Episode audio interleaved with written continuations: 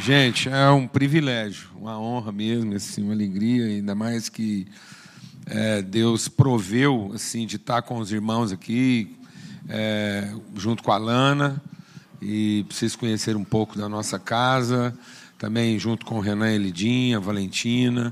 Então, isso foi uma providência de Deus. Quem acompanhou também tem acompanhado aí os processos, e a gente passou aí por um processo assim de de limpeza dos tuchos e da tubulação lá no, no coração. Graças a Deus é, uma, é um ato da misericórdia de Deus que, que nos dá a condição né, melhorada de poder estar aqui com os irmãos.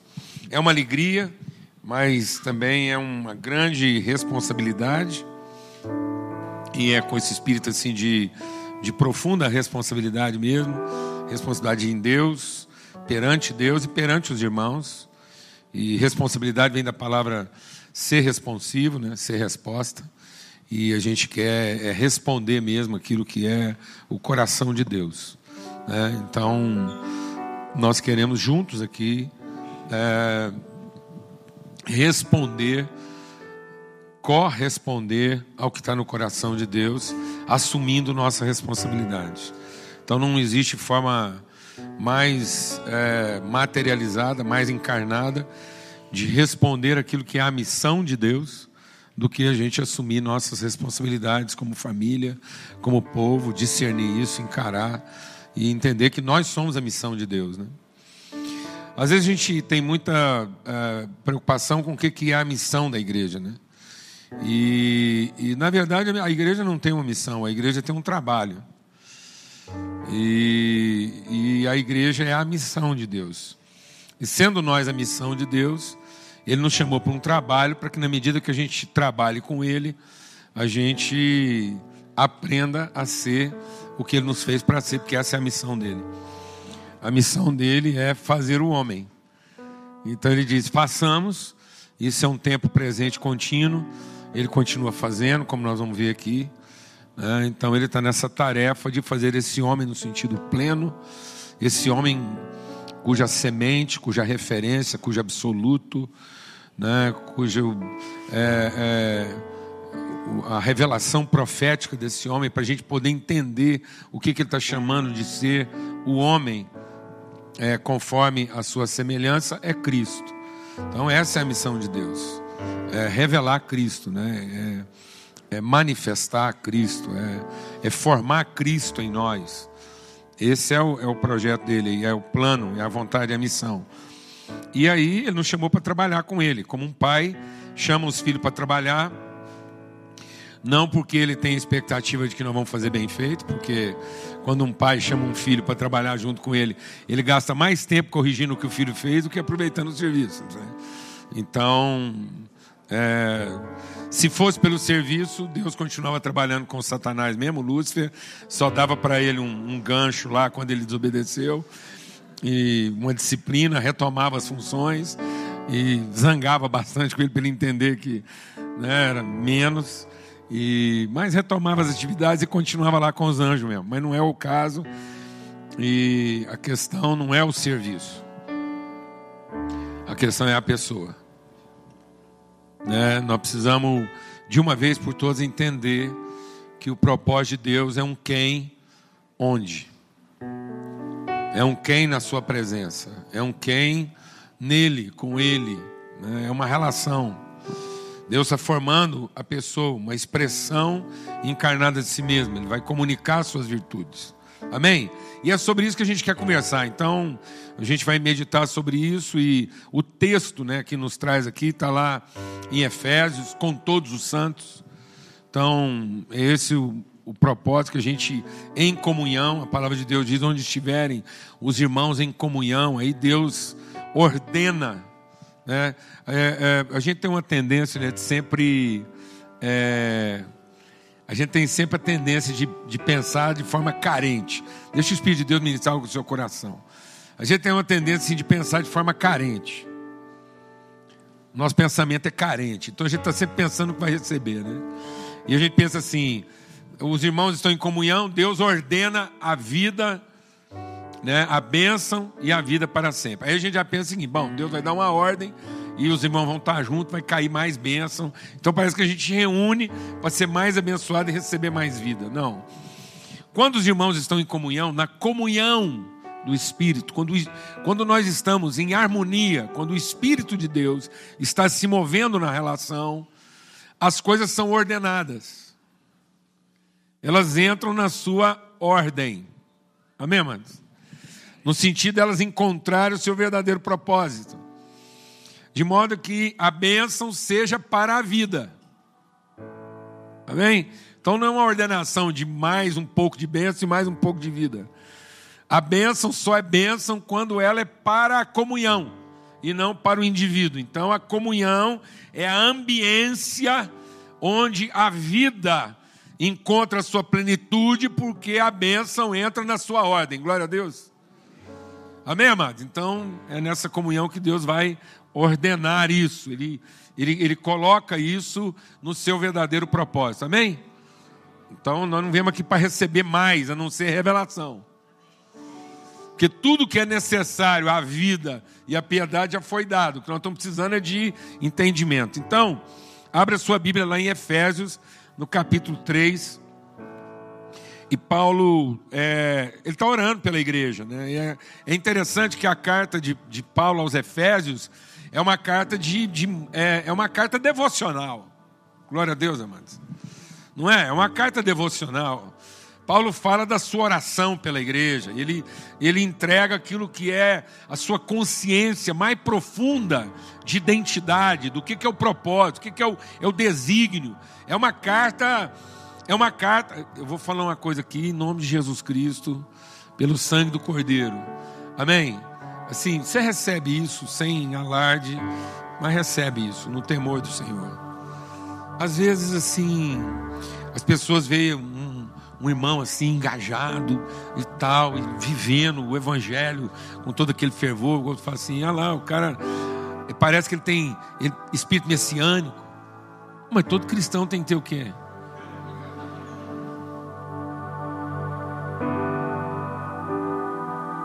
Se é para Cristo ser formado em nós. Né? Amém, amados? A igreja é o corpo do Messias. Glória a Deus. Então, o caráter da igreja é messiânico. Você só vai conseguir enfrentar seus problemas, suas lutas, seus desafios, suas angústias. Você foi tomado de um senso profundo e inabalável de destino, de propósito. Glória a Deus, amado. Se não tiver claro para você assim qual é o, destino da sua vida, o que, que você está aqui no mundo para cumprir um propósito mesmo, assim, a missão de Deus não é a sua, não é Deus te ajudando a cumprir a sua, mas que você está dentro. Ó, amado, a vida de Jó. Olha o dilema que aquele homem enfrentou, a luta, a perturbação mental que aquele cara entrou, tudo, tudo, todos os, os, os pressupostos de Jó sendo desmanchados. Como é que Jó foi curado, amados? Ele foi curado das feridas. Ele, Deus primeiro resolveu o problema financeiro dele, acalmou a mulher dele e devolveu os filhos, sarou a chaga. Não, amado. Onde é que Deus consertou Jó? Dentro.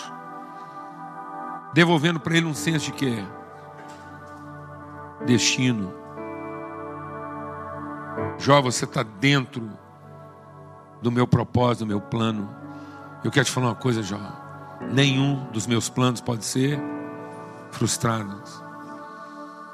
Ou nós entendemos nossa vida em Deus, ou nós não entendemos a vida, porque você nunca vai conseguir entender sua vida com Deus, você vai conseguir entender sua vida em Deus. Amém, amados? Não tente entender sua vida com Deus, você vai ficar louco da cabeça. Você tem que entender sua vida em. Foi assim que Jesus enfrentou a sua angústia. Glória a Deus. Evocando o seu senso de quê? Destino, propósito. Então aí, Paulo faz essa oração, ele começa Efésios declarando essa coisa assim, é, é, de eternidade, de destinação, de propósito eterno de Deus. Ele vai, aí ele ora, fala: estou orando por vocês, para que sejam iluminados os olhos do quê? Do vosso entendimento, para você saber identificar, perceber, você ser consciente, absolutamente convicto das riquezas da vossa vocação. Ele vai falar de quem então? Vocação. A gente conversava antes na reunião aqui com o irmão ali. Vocação que? Identidade, natureza e propósito. Quem nós somos em Deus, em Cristo. O que, esse, o que isso implica em termos de conjunto de virtudes. Quem nós somos em Cristo. E esse ser em Cristo implica que virtudes, que, que riquezas, que condições para cumprir o que, amados? O propósito. Amém? Então ele fala que nós temos que ser iluminados nesse entendimento. Ele vai por aí afora, aí depois ele vai entrar lá falando, então nós temos que. Ele, ele começa o capítulo 3 aqui, dizendo: por essa causa, eu, eu tenho ouvido né, de vocês aí, eu estou orando aqui para que isso, a minha oração agora é para que vocês sejam fortalecidos onde? No vosso homem interior diante do Pai, de quem toma o nome toda a família, tanto nos céus como na terra, para que, segundo a riqueza da sua glória, está vendo de novo, ele está falando essa, essa consciência do que já foi entregue, daquilo que já foi entregue, ele vos conceda que sejam fortalecidos com poder, mediante o seu espírito na nossa interioridade. Então, hoje, amanhã, a gente quer conversar um pouco sobre essa interioridade, essa condição inabalável essa, o absoluto de Deus em nós. Quando a palavra de Deus diz, quando você for conversar com seu pai, entra no teu quarto. E aí a gente de novo fica achando que isso é, um, é, o, é o cubículo lá da minha reza, é aquele oratório que eu montei em casa. Tem gente que tem quase um. Não põe lá uma imagem porque tem medo. Mas se pudesse, punha. Porque na cabeça tá. Ele ajoelha assim, vai mentalizando, mentalizando. De vez em quando ele abre um olho, dá uma olhada, porque ele, ele sabe exatamente em que pau do puleiro que ele arrumou que Deus vai descer e ele vai conseguir conversar com ele. E sem perceber na nossa vida espiritual, a gente conversa com Deus fora de nós. A gente ainda conversa com Deus fora de nós. A gente ainda evoca como um idólatra sustentando a ideia de que tanto rezar, Deus vai descer e vai finalmente prestar atenção. E a gente não conversa com Deus na nossa interioridade, no nosso lugar mais íntimo, no nosso lugar mais profundo. Amém, amados? Deus é Deus da nossa intimidade, porque Ele é o Deus da nossa interioridade. Glória a Deus. Você está consciente disso?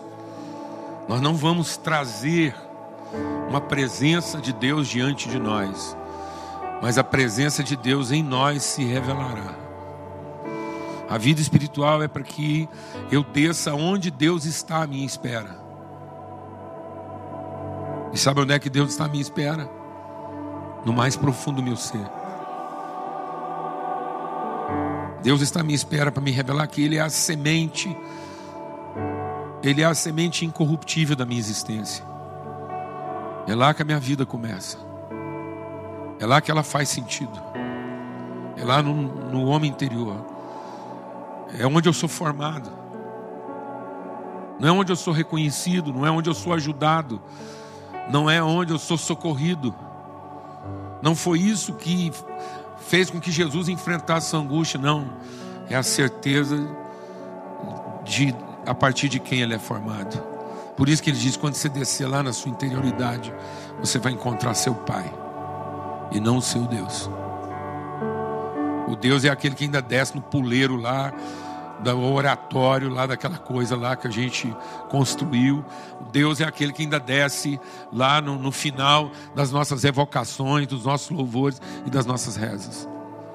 Mas nós precisamos encontrar o Pai lá no profundo da nossa intimidade, para muito além das nossas necessidades. Começar a conversar com Ele sem colocar nossas carências na frente. Saber que Ele está dizendo: oh, antes de você começar a falar do que você precisa, é bom você saber que eu já sei de tudo.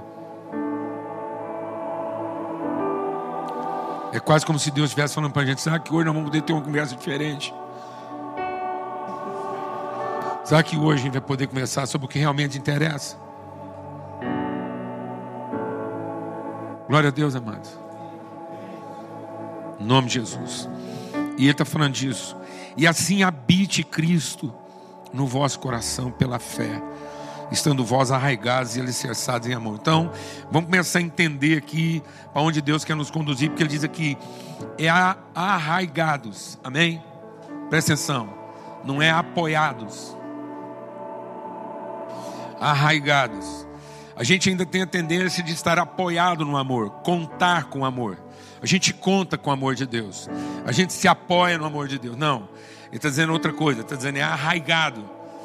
É, as, as, as suas raízes de existência, elas, elas vão para dentro do amor de Deus, de modo que você passa a entender que o amor de Deus é a substância da qual você é feito. Amém? O amor de Deus não é a sua necessidade, nem é o seu interesse. Porque tudo que ainda é necessidade ou interesse não é amor. Estão entendendo isso, amados? Então, no amor, o conhecimento do amor, como ele vai falar para frente, o conhecimento do amor não é o quanto eu desejo ser amado. O conhecimento do amor agora é o quanto eu posso amar, uma vez que eu sou feito dessa substância. Tá vendo? É a pessoa que eu vou me tornando. Me... Lá na minha, a minha interioridade, o meu ser mais íntimo, o meu lugar mais profundo, ele se misturou com o amor de Deus. E agora é dessa substância que eu sou feito. É a minha essência. É tão forte isso que às vezes quando a gente fala para as pessoas assim, ah, isso é essencial. Quando você fala, alguém fala para você, é essencial, você já pensa logo no que? Numa coisa necessária ou importante. Não tem nada a ver. Necessidade é necessidade, interesse é interesse. Essencial é aquilo que é a sua essência. É aquilo do que você não consegue se desfazer. Amém? Amém? De modo que você não sabe ser do outro jeito. Você até tenta ser, você luta para ser, você fica com raiva de não, conseguir ser do outro jeito, mas no fim você ama. Aí você tem hora que a sua luta é porque você queria ficar amargurado e não consegue. Você está entendendo o que eu estou falando? Entendeu? Amém. Glória a Deus, amado. Então, esse homem interior, essa essência, a fim de poder compreender. Agora, essa, esse entendimento, é isso que nós vamos estar meditando aqui hoje, amanhã, esse entendimento. Ou seja, o Evangelho é o poder de Deus para transformação, o entendimento, a consciência, a percepção, a convicção com todos os santos. Qual é a largura, o comprimento, a altura e a profundidade? Presta atenção. Tem o R3. O que é o R3? É onde a gente dimensiona as coisas: altura, largura e comprimento. É, é, a, é o universo que mensura os elementos visíveis. É, é o mundo tridimensional, certo? Então, tudo que é visível, tudo que é tangível, tudo que é palpável, tudo que tem volume, vai ter lá uma medida mensurável. É, é, a, é a medida do tangível, é a medida do palpável, é a medida do, da, da matéria. Mas ele está falando que existe uma quarta medida. E uma quarta medida não é uma combinação das outras três. O povo, até hoje, a ciência fica tentando entender o que, que é o R4. É, eu estou te falando, os cientistas ainda estão lá. O que, que é o, o R4? É o tempo. Tem gente que está tentando achar se é o tempo, a velocidade, o espírito. Entendeu? então ele está falando que é exatamente isso. Ele está dizendo o quê? O santo é aquele que consegue perceber o visível e a profundidade, ele desce à profundidade do ser. Ele penetrou o invisível, o intangível. O seu absoluto é o subjetivo. Então, enquanto a humanidade trata o visível como sendo seu absoluto, esse homem espiritual santo agora, para ele o visível é relativo, porque as coisas visíveis podem mudar. O absoluto dele é o invisível, é o eterno, Ele penetrou a profundidade da existência do ser. Glória a Deus, amado. Quem crê nisso? Aleluia. Esse homem, essa mulher não pode ser confundido. Porque enquanto as coisas estão metamorfoseando na sua aparência, para ele o absoluto não é o objetivo, para ele o absoluto é o subjetivo. Glória a Deus, amados. Aleluia. Ele não vê mais ninguém segundo a carne. Deixa Deus ministrar o seu coração. Seja curado aqui essa noite. Curado mesmo. Esse cara pode fazer o que ele for. Ele pode ir na minha cara. Você está entendendo? Porque quando eu olho para ele, eu não estou à procura de nada do seu aparente. Eu sou à procura do seu eterno. Eu sou o investigador do seu eterno. Eu sou, em nome de Cristo Jesus, o Senhor, o revelador do seu eterno. Você é aquele que Deus levantou para que as pessoas possam ter um encontro com o seu eterno, para que elas não se desesperem, para que elas não se confundam, para que elas não se perturbem com aquilo que é mutante, aquilo que é mutável, porque você não conhece mais ninguém segundo a carne. Você é o ministro da reconciliação. Você reconcilia. Você reconcilia as pessoas com a sua eternidade. Elas podem estar no maior desespero que você não se desespera a respeito delas. Porque nem mesmo Jesus você conhece mais conforme a aparência. Porque agora você tem o espírito dele. Não é o que ele fez, não são os milagres que ele operou, mas é quem ele é e quem Ele é testifica na sua interioridade. Você se misturou com Ele. Glória a Deus, amado. Você é da mesma substância do Eterno. Você é tão filho quanto Ele é. Por isso que Jesus via aquele cenário todo e ele se angustiava, mas não se desesperava. Aleluia. O que, que faz a gente desesperar, às vezes, com a mulher, com o filho, com um amigo ou com a gente mesmo? O R3. Amém? Amém? Você está acompanhando aí? Eu vou dar uma paradinha aqui para dar uma forçada, para a gente entender isso. Glória a Deus, amada. Para a gente dar uma forçada, pra... amanhã a gente tem tempo, a gente vai conversando aqui. Também não tem que ficar aqui. É, é importante entender bem pouca coisa do que entender mal muita coisa. Por exemplo, o Einstein. Amém. O, é, não, é para a gente poder entender. O Einstein, é isso que ele está falando lá do. Que, em Cristo, diga comigo, em Cristo, estão escondidos todos os tesouros da sabedoria e da ciência. Amém, amados? Então, vou explicar uma coisa para você. Fé sem ciência é crença. Ciência sem fé é especulação. Amém?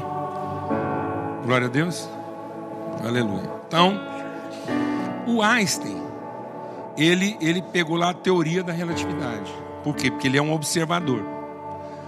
Toda ciência humana, toda ciência humana é formada a partir de um tripé: observação, comparação, dedução. Então, toda, toda, todo, todo cientismo humano é o mesmo cientismo um macaco, só que evoluído. Então, a ciência humana vai evoluindo, evoluindo, até que ela fica sofisticada, mas ela continua básica. Porque ela é só conclusiva. Porque ela é desprovida de quê? Revelação. Por isso que Paulo fala: Eu quero que os olhos do seu entendimento sejam iluminados. O homem nunca vai entender a vida se ele não receber o quê?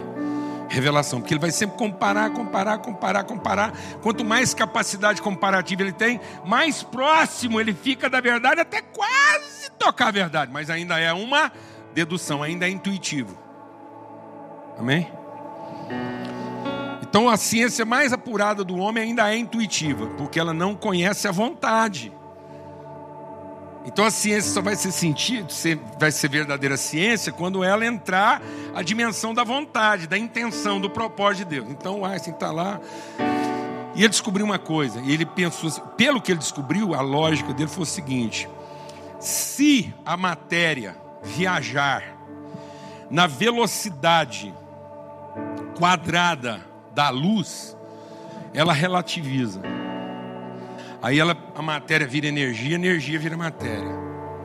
Gênesis 1. Só que o Einstein, ele estava pensando no R3. Aí no R3 é tempo e velocidade. Quem está entendendo o que eu estou falando?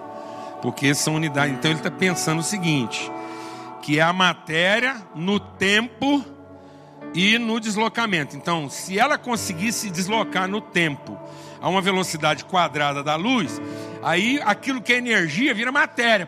A gente ia poder materializar. Se você viajar, você materializa. Ou você energiza. E nada está lá em Gênesis. Haja luz. Pá! Aí Deus luz. E aí ele pensou que a luz no seu tempo e velocidade, que é o que o homem consegue o quê? Mensurar. Mas Jesus diz assim: vocês são a luz do mundo. E ele diz assim: brilhe a vossa luz, para que as pessoas vejam as vossas obras e glorifiquem a Deus. Então Jesus, o Einstein quase chegou lá. Porque a, não é a teoria, mas a, a tese, o fundamento da relatividade, não é a luz na sua não é a sua velocidade, é na sua intensidade. Se você for intenso no seu compromisso com a verdade, se você for intenso na sua convicção de amor, se você for intenso na sua convicção de eternidade, e será tão intenso, tão intenso, que você vai conseguir materializar virtude. Entendeu, irmão? O cara tá lá com as carências dele doida, aí o seu compromisso de eternidade com ele, você não tá lá vendo as bobagens, as coisas, você não tá nem, você tá lá na eternidade do cara, sua relação com ele, como Cristo fez. Cristo veio e viu nossa eternidade. Ele estava se entregando pela nossa eternidade, porque ele, ele nos conhece na eternidade. O eterno de Deus em nós. Isso foi tão intenso que ele materializou em nós virtude. A gente vai conseguir transmitir virtude para as pessoas.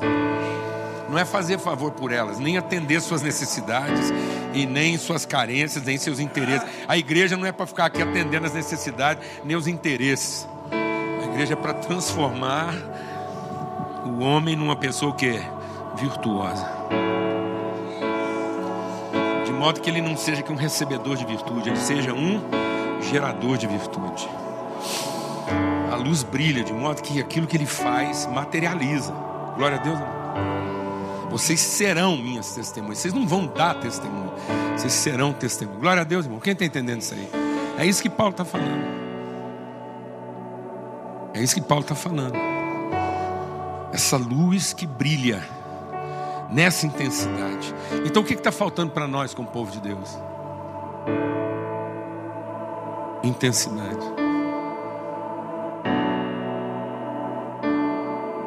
Até hoje a gente é meio medíocre nessas coisas. Tem gente que até hoje ainda tem a capacidade de perguntar para a gente: quanto tempo você gasta de devocional por dia? Olha que pergunta mais estúpida.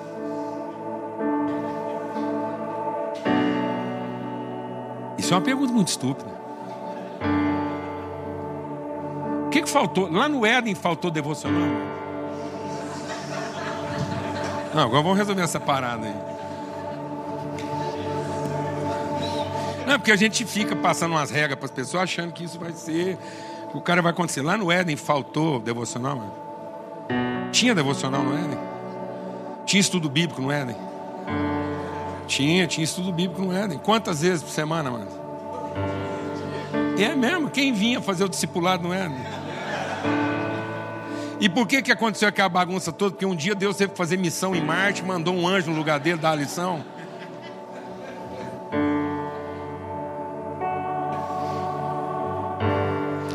Foi porque não foi extensa, mas. O que está faltando para nós hoje, amados? É intensidade. Intensidade.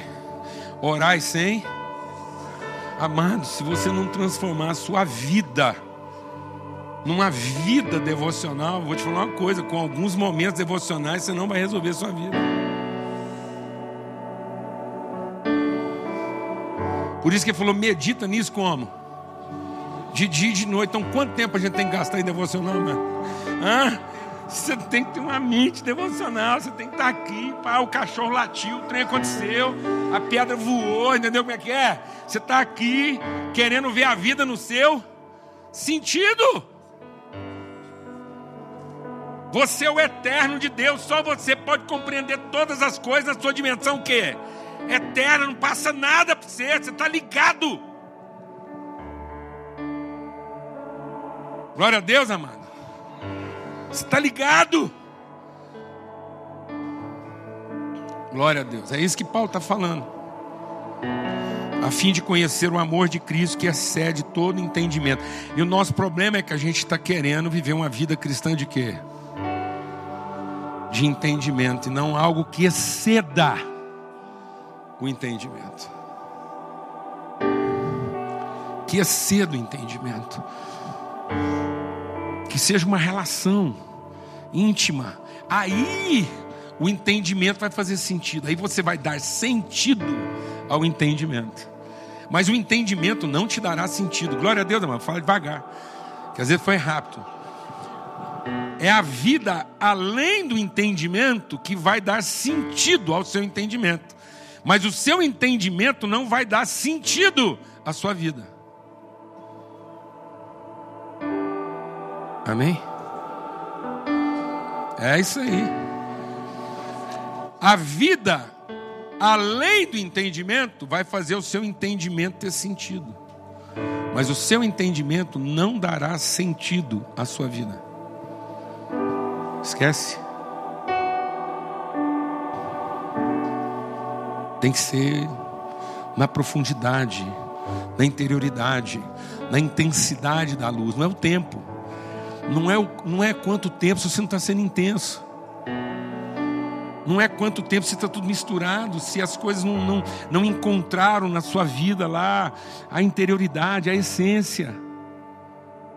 Glória a Deus, amada.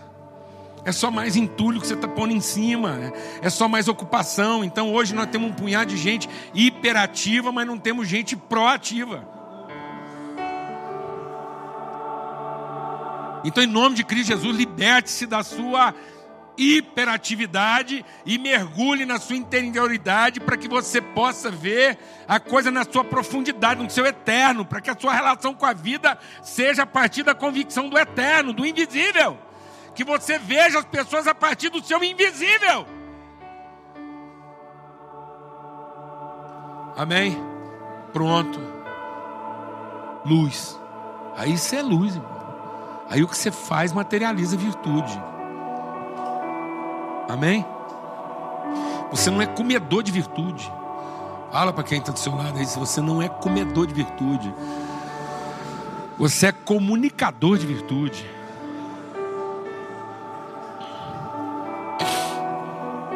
E aí vai embora. E ele fala lá assim, então, é tomada até que vocês sejam tomados, tomados de novo. Aí a gente já pensa tomado como?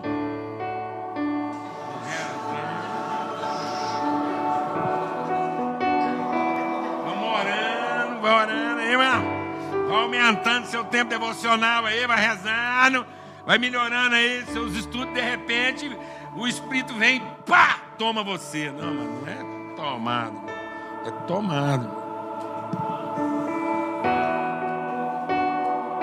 É tomado aquilo vai tomando você, aquilo vai transbordando, transbordando. Daqui a pouco você está afogado na própria água que brotou de dentro de você. Glória a Deus, amado. Aleluia.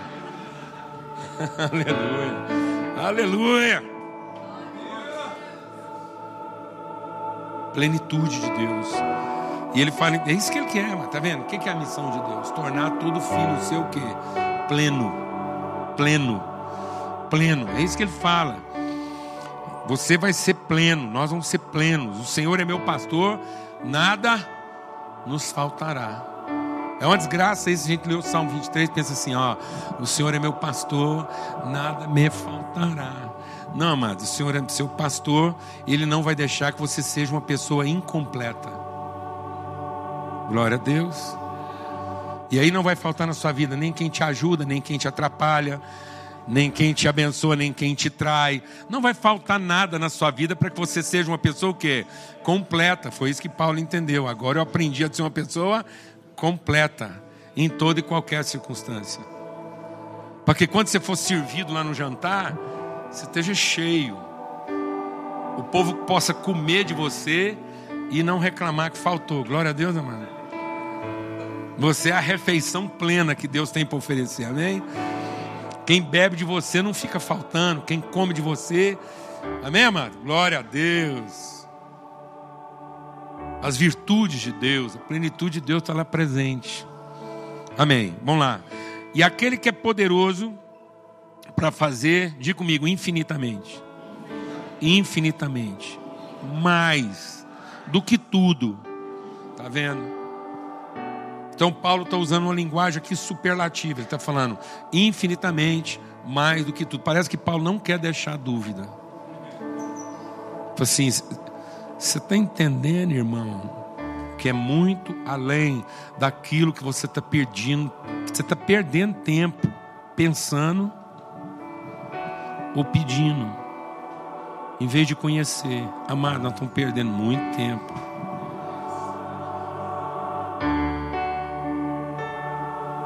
Deus não é para ser pensado, nem para ser pedido. Deus é para ser conhecido.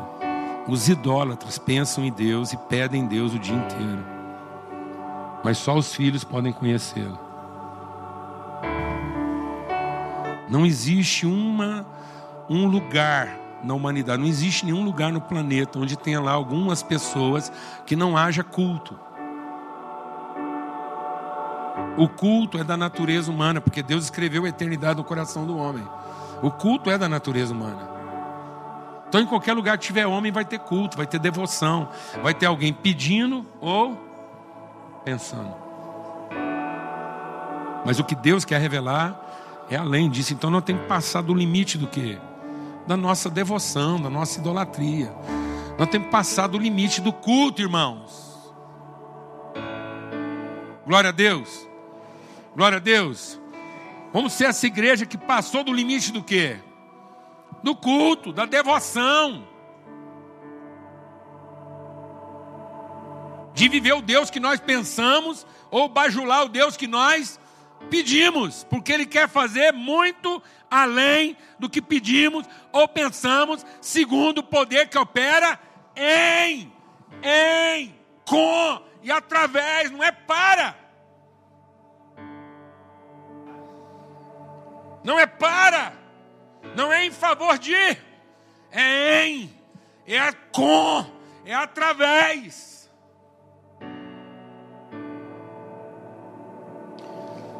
E aí ele diz: A ele seja a glória na igreja, em Cristo Jesus, por todas as gerações, para tudo sempre. Amém.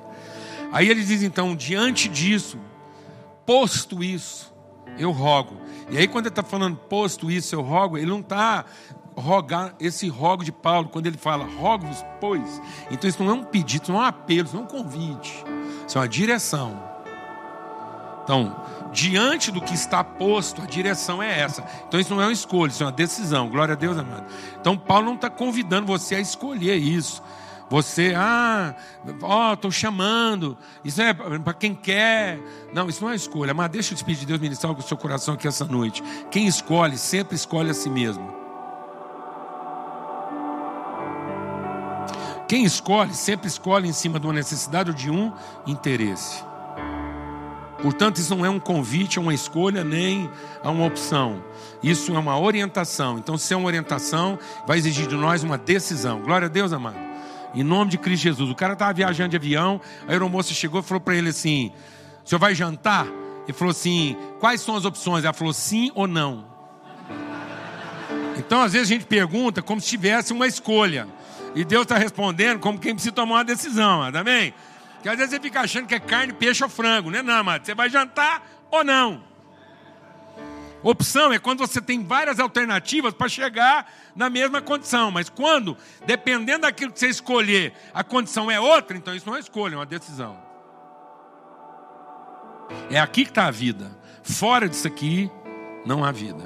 Sem essa interioridade, sem essa profundidade, a devoção não é vida, a religiosidade não é vida, ficar pedindo, ficar pensando não é vida, tem que exceder isso.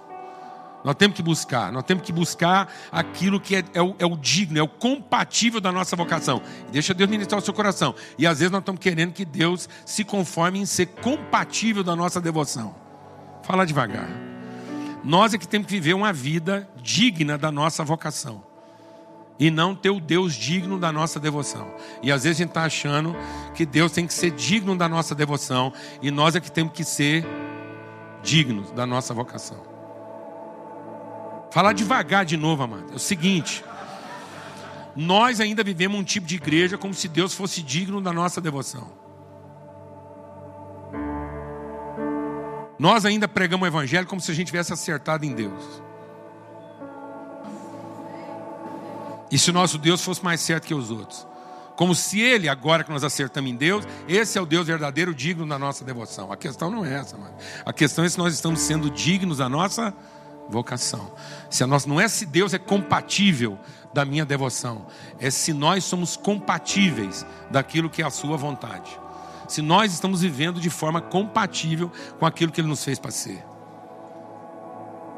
Amém, amados? Amém. Nome de Jesus. Então, ele diz assim: e isso é com toda humildade. Tá vendo? Ele está falando aqui, andar de modo digno da vossa vocação.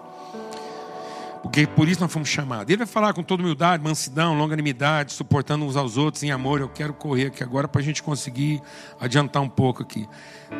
É, esforçando, isso vai exigir um esforço. Se tem uma coisa que a gente tem que esforçar na vida é para isso. Esforçando diligentemente por preservar a unidade do Espírito no vínculo da paz. Isso quer dizer o seguinte: que o príncipe.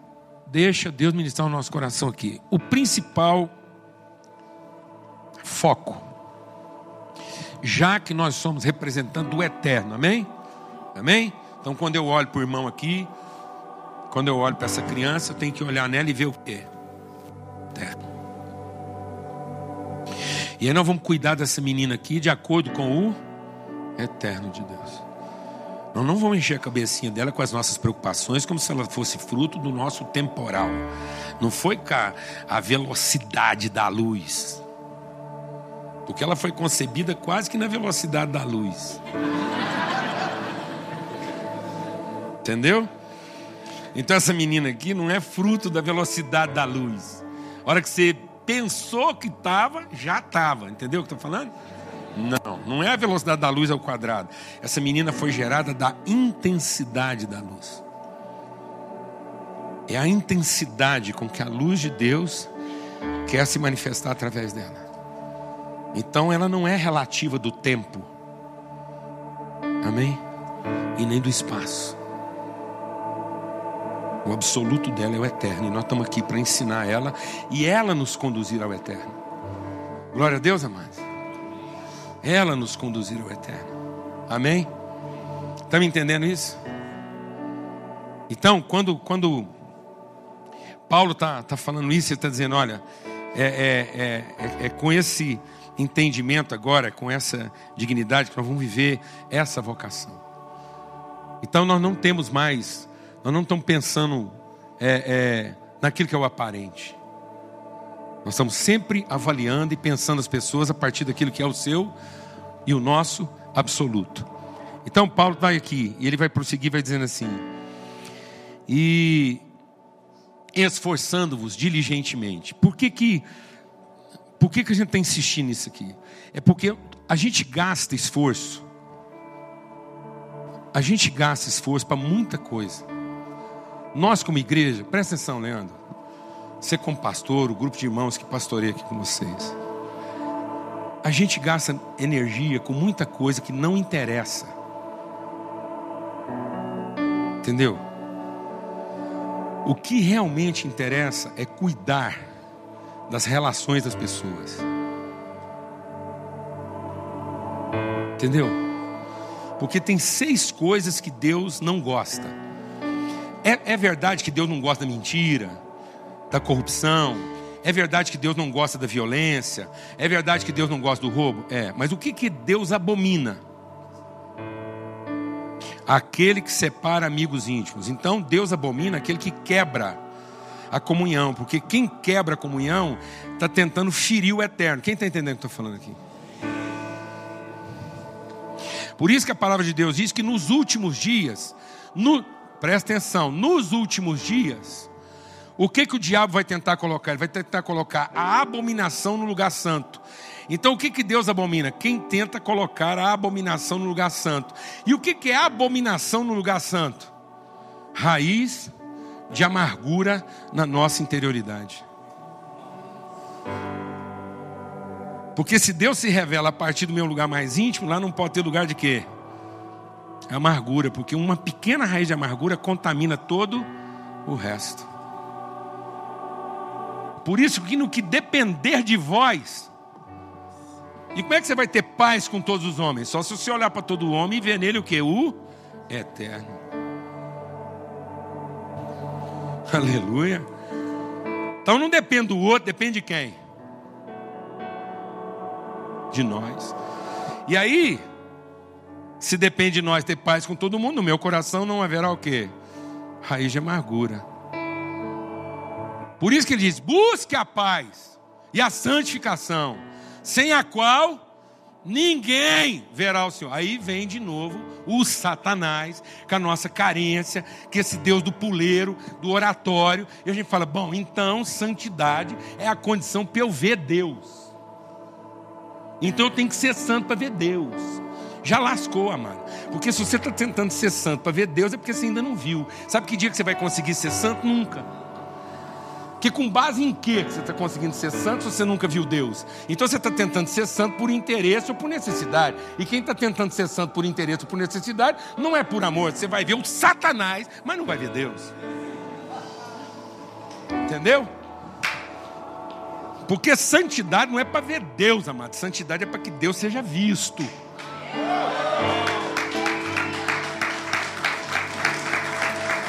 Amém? Por isso que é com todos os santos. Não é através de um santo. Hum, é através da comunhão dos santos. Glória a Deus, amado. Por isso que não existe santidade individual. Existe santidade relacional. Porque às vezes o cara está tentando ser sagrado e não ser santo. Então nós estamos enchendo a igreja de coisas sagradas. O culto é sagrado, o ministério é sagrado, o meu reconhecimento é sagrado. Amém? Quem está entendendo isso aqui, amado? Ser ouvido é sagrado, ser respeitado é sagrado, ter marido bom é sagrado, ter mulher que presta atenção é sagrado, ter filho que presta é sagrado. Nós estamos enchendo a nossa vida de coisa o quê? Sagradas. E achando que se eu for santo, Deus vai me dar mais sagrados. Entendeu não? Então santidade não é para que eu veja. Santidade é porque eu vi para que ele seja visto, porque se eu não for santo, ninguém vai ver. Por isso, sejam santos, como é santo o vosso Pai. Então a santidade está na consciência de origem e não na expectativa de futuro. Amém, mano? Glória a Deus. Então, santidade não é uma expectativa de futuro, é uma consciência de origem. Então, se meu pai é santo, eu sou santo. Então, eu não tenho por que ter outras motivações que não sejam o quê? Santas, porque eu vou olhar para todo mundo na sua perspectiva o quê? Eterna, eu não vou ter expectativa de ninguém. Se eu não tenho expectativa de ninguém, não há a menor chance de eu ser o quê?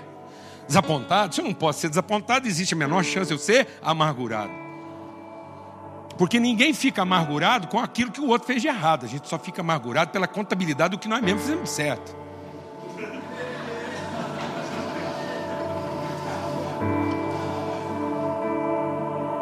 Amém?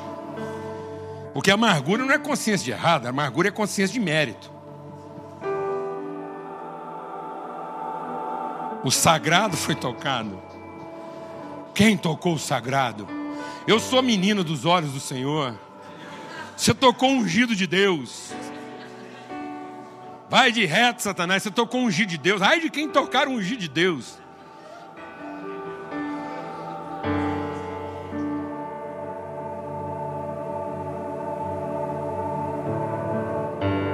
Nós não somos sagrados. Nós somos o, o santo. E aonde essa santidade se revela? Em relações bem resolvidas. Onde não há raiz de quê? De amargura. Onde a abominação não conseguiu ficar no templo. Aleluia. Porque Deus só abomina aquilo. Então, todo o nosso esforço deveria ser para comunhão e não para devoção. E nós estamos sacrificando a comunhão em nome da devoção. Nós sacrificamos a comunhão dos irmãos se a devoção não presta. E eu vou procurar uma devoção melhor para conseguir ter comunhão. Não, amado, aproveita que a comunhão, que a devoção não presta, porque é a verdadeira comunhão. Porque se você consegue ter comunhão onde a devoção não presta, é porque você não está fazendo nem por necessidade, nem por interesse. Aproveita a sua, amar a sua mulher enquanto ela não presta, porque depois que ela ficar boa é por interesse. Aproveita a amar seu marido enquanto ele ainda não presta. Glória a Deus. Aleluia. Porque só pode ser por um motivo eterno. Amém. Então, onde deveria estar nosso esforço? Em preservar a qualquer custo que as relações, não deixando brotar no nosso coração uma raiz de amargura. Amado, eu queria te chamar para ver uma cena. Vamos ver uma cena. Jesus lá, sofrendo as piores humilhações, apanhando, sendo humilhado, tudo, tudo, aquela, aquela cena. E o coração dele guardado sem amargura. Amado, eu quero te falar uma coisa. Se Jesus tivesse cerrado o punho, enfiado a mão por dentro da túnica, assim, não aguentou a pressão, cerrou o punho, sem ninguém ver, só deu uma serradinha no punho, assim trincou o dente, mordeu o lábio lá na parte interior, e nós não teríamos visto Deus.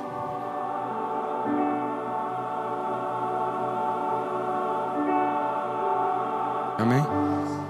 Por que, que a gente conseguiu ver Deus, amado? Porque a sua oferta foi totalmente o que? Espontânea. A vida está em mim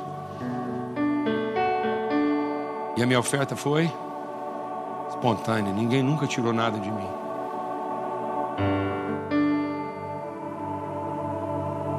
Nunca fui roubado, nunca fui traído, nunca fui lesado.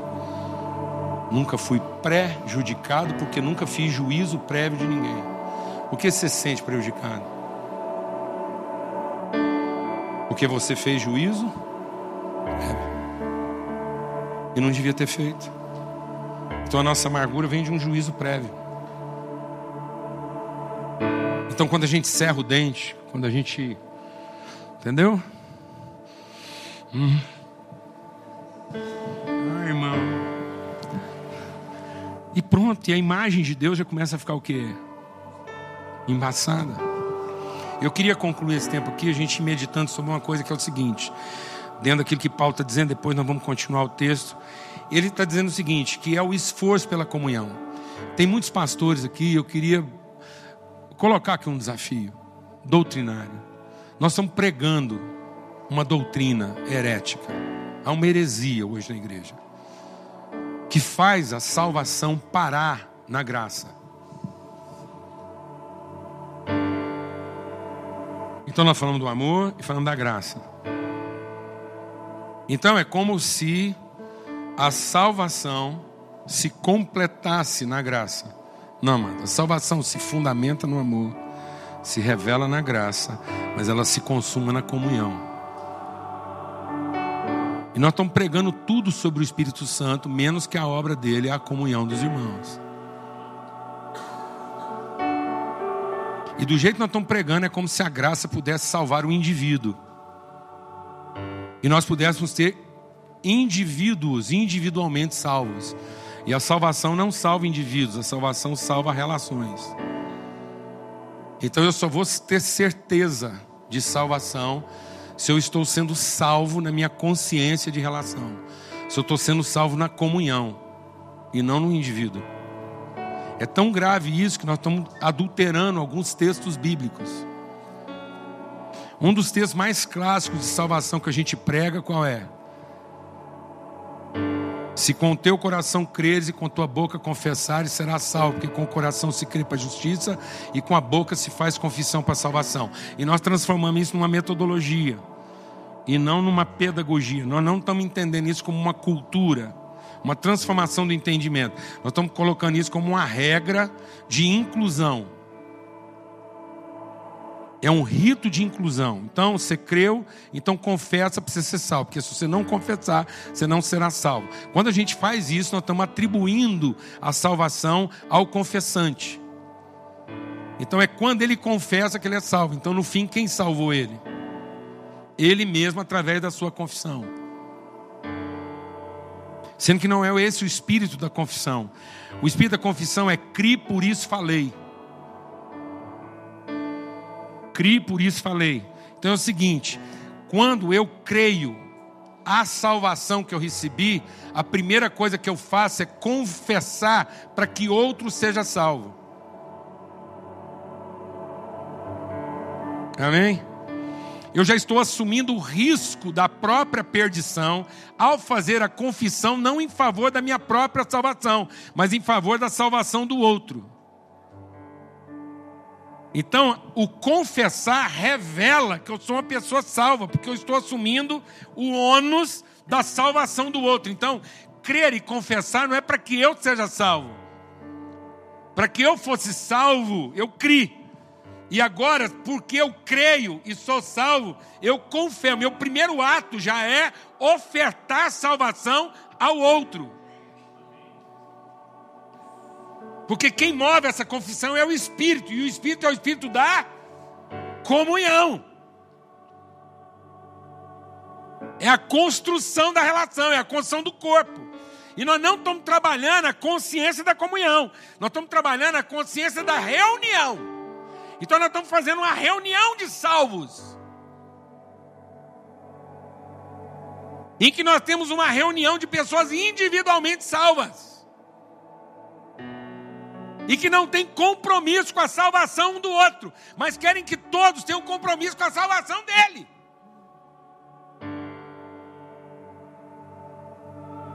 De modo que quando ele vê um problema na igreja, ele se desaponta. Porque ele quer que haja compromisso coletivo com o benefício individual. Sendo que salvação é compromisso individual com o benefício coletivo. De modo que uma pessoa que ainda não foi aperfeiçoada na sua salvação, ele fica sempre procurando um culpado, enquanto Deus está procurando um responsável. Glória a Deus, amado. Então todo salvo é o quê? Todo salvo é o quê? Responsável. Pela salvação de quem? Do outro. Porque todo o esforço dele é em favor do quê? Da unidade, do corpo, da comunhão. O esforço dele não é para o ministério dele funcionar. Ele às vezes até sacrifica a qualidade do ministério dele para manter o quê? Eles às vezes até aceitam um líder lá meio meia boca lá e vai levando aquele cara assim meio com anzol no nariz porque ele está trabalhando em favor do quê? E às vezes as pessoas até vêm queimar o cara e falam, rapaz, não sei sem esse cara, esse o ministério já estava lá na frente. Falo, pois é. Só que meu ministério é ele, é a família, é chegar com todo mundo junto lá. Glória a Deus, mano. Amém, irmãos? Quem está entendendo o que eu estou falando aqui? Então é isso que ele está falando aqui. Um esforço diligente para preservar a unidade do Espírito pelo vínculo do que? Da paz. Busque a paz e a santificação. Porque sem essa paz, que depende de quem? De nós, no que depender de nós temos paz com todos os homens. Sem essa paz e essa santificação, ninguém verá. Então, qual é o nosso maior esforço como igreja hoje? Em que, que a gente deveria estar gastando a nossa maior energia? Amado, vou te falar uma coisa. Você acha que quando acontece alguma coisa lá na sua congregação, lá na sua igreja, lá, é para atrapalhar seu ministério? É para atrapalhar as finanças da igreja? É para atrapalhar a obra? Não, mano.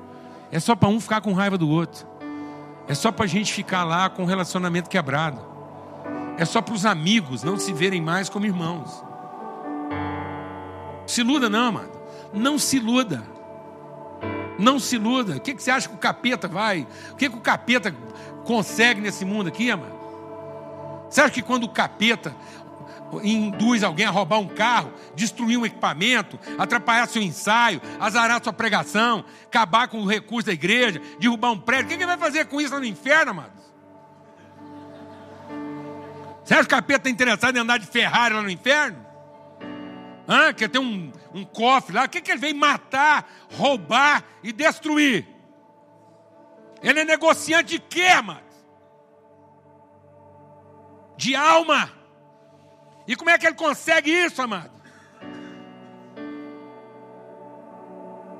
Então deixa o Espírito de Deus ministrar o seu coração. Você lembra quando Pedro virou para Jesus e Jesus falou assim: agora eu vou lá e vou ser preso, vou ser isso e tal. Pedro falou: de jeito nenhum está amarrado. Em nome de Jesus, eu quebro essas palavras, isso jamais vai acontecer. E aí Jesus virou para Pedro e falou: é isso mesmo, Pedro, onde é que eu estava com a cabeça? Ainda bem que tem você aqui ao meu lado. Onde já se viu essa palavra positiva? Pedro, você devia ser coach. Então, entendeu?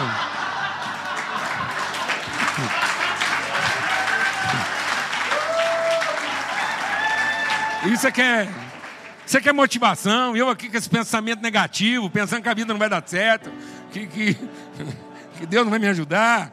Rapaz, meu Deus do céu, vamos abrir um ministério, Pedro. Fundar uma igreja. Foi isso, amados? Foi isso, irmão? Foi isso? Não. O que, que Jesus falou? Ô Satanás, porque você cogita das coisas do quê? Dos homens, você pensa igual todo mundo pensa. Isso é uma forma de pensamento humana. Deixa o Espírito de Deus ministrar o seu coração. O anticristo é pró-Jesus. Não pense que o diabo trabalha contra você, trabalhando contra você, ele trabalha contra você, trabalhando a seu favor.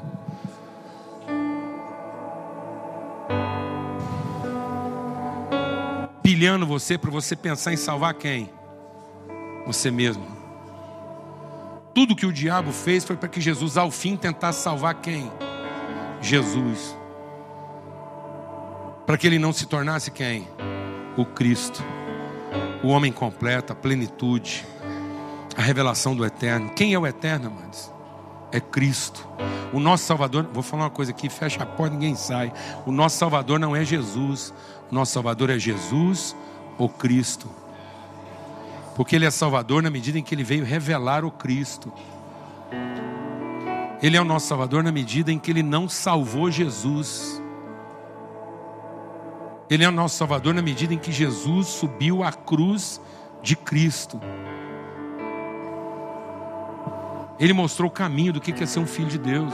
Nós vimos a sua glória, glória como do unigênito do Pai. No seu coração houve paz, e nele não se encontrou nenhuma raiz de amargura, e nós vimos a Deus. Essa é a missão de Deus, fazer com que todos nós aqui sejamos essas pessoas que lutam diligentemente para preservar o que? A comunhão dos santos. Que não deixa brotar no coração o que? Raiz de amargura nosso ministério é misericórdia, é perdão, é longanimidade. A gente está sempre fazendo as pessoas se lembrar do que? Do eterno. Quando o irmão vier trazer o temporal do seu irmão, quando o irmão vier trazer a velocidade com que ele está pegando, você lembra ele a intensidade dele. Ajude essa pessoa a se lembrar da eternidade do outro porque Ele vai te trazer o tempo dele, a velocidade dele, o ritmo dele, o desempenho dele. Glória a Deus, amados. Por isso que Jesus não está sendo hipócrita. Jesus chega para Judas e diz o que? Amigo. E aí, amigo? Então, amado, eu quero te dar uma palavra essa noite, em nome de Cristo Jesus. Não decida pelos outros. Amém? Amém? Não decida pelos outros. Decida em favor deles. Sempre. Se alguém não quiser caminhar com você, não dependeu de você. Deixe todas as pessoas que caminham com você indesculpáveis. Não deixe ninguém usar você como desculpa. Seu ministério como desculpa. Seu estilo teológico como desculpa. Que ninguém use a sua teologia, sua metodologia, sua liturgia como desculpa para que você faça a sua entrega espontânea, para que você se esforce pela comunhão, para que você entenda essa comunidade onde todos os santos conhecem a Deus na sua interioridade e são arraigados nele, conhece com todos os santos aquilo que é a profundidade da nossa relação e não a medida dela. Que você não se relacione na medida da largura, nem do comprimento, nem da altura. Não se relacione com alguém pela sua altura, pelo seu comprimento, pela sua largura. Não mensure a capacidade das pessoas. Não mensure a dimensão do ministério dela. Não mensure os seus próprios ministérios por aquilo que você é capaz de contar.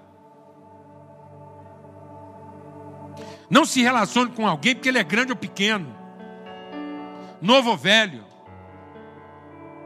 Pelo amor de Deus, o que está acontecendo com a gente? Conversa de pastor tem três perguntas, depois da terceira, conforme for, não continua. Qual é o seu nome, de onde você é e qual o tamanho da sua igreja. Dependendo da terceira resposta, acabou a conversa. O que, que Deus falou para Abraão? Você nunca será capaz de contar o que eu sou capaz de gerar de você. Você nunca vai ser capaz de entender. Porque eu não quero estar refém do seu entendimento. Quero te revelar conhecimento. De modo que você vai se relacionar com as pessoas intensamente. E não pelo que elas representam no aumento do seu ministério, um número a mais, um, uma igreja numerosa. Que, que e aí? Onde foi que Davi pecou, meu irmão? Davi pecou no sexo? Foi não, mano. Homem de Deus, líder de Deus, quando cai em adultério, pega as ovelhinhas da igreja lá e, e faz assédio moral, não é por causa de sexo, não, é por causa de poder. Porque quando Davi matou um homem por causa da mulher dele, o profeta veio conversar com Davi, nem de mulher falou. Falou de ovelha, falou de pastor. Foi, Davi, conheço um homem que tem muitas ovelhas. Conheci um outro que tinha uma ovelha só. E o homem que tinha muitas, altura, largura e comprimento, desprezou o outro que tinha o que? Profundidade. Ele achou que porque ele tinha muito, ele podia ir lá e tomar a única que o outro tinha, sendo que aquela única era melhor tratada do que todas as outras que o outro tinha. O que está acontecendo conosco? Onde é que nós estamos gastando a nossa energia? Em que, que a gente fica pensando o dia todo? Em formas, em métodos, em ciência ou em conhecimento? Quando você encontra alguém, você está com uma pessoa, você vê naquilo a oportunidade de tocar o eterno, de, de, de conhecer uma dimensão nova do eterno que você não conhecia. O que, que o irmão traz para você? Uma dimensão do eterno que você não conhecia, ou você vai medi-lo dentro das suas medidas. E se ele não couber dentro da sua medida, ele está fora. Glória a Deus, amados. Vamos ter uma palavra de oração.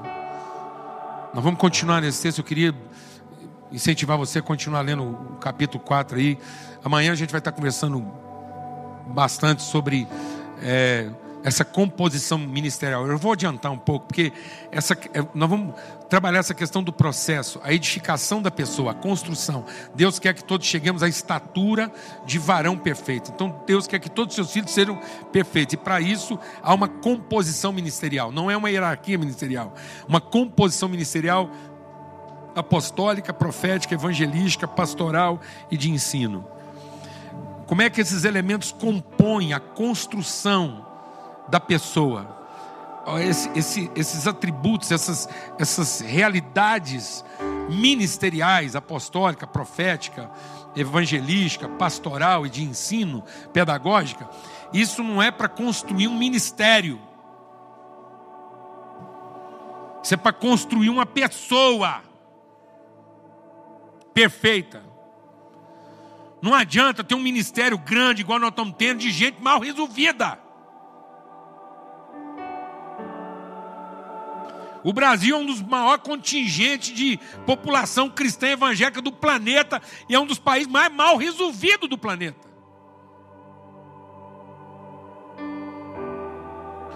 Então nós não estamos precisando fortalecer o ministério. Nós estamos precisando entender que o ministério é para fortalecer pessoas.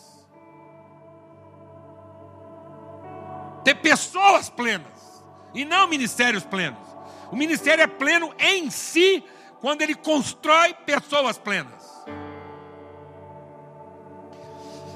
E essa composição, é disso nós vamos estar compartilhando amanhã, mas hoje a gente queria enfatizar e chegar nesse ponto aqui.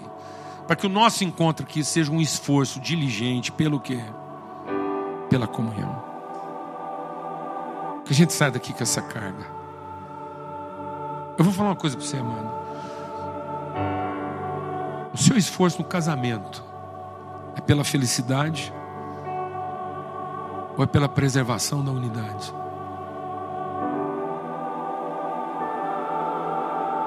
Seu esforço no ministério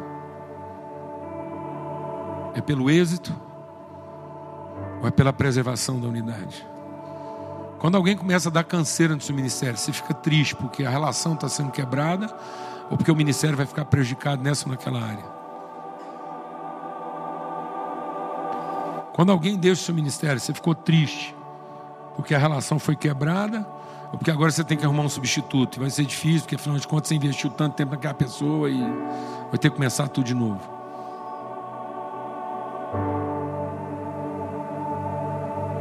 Amém, irmãos?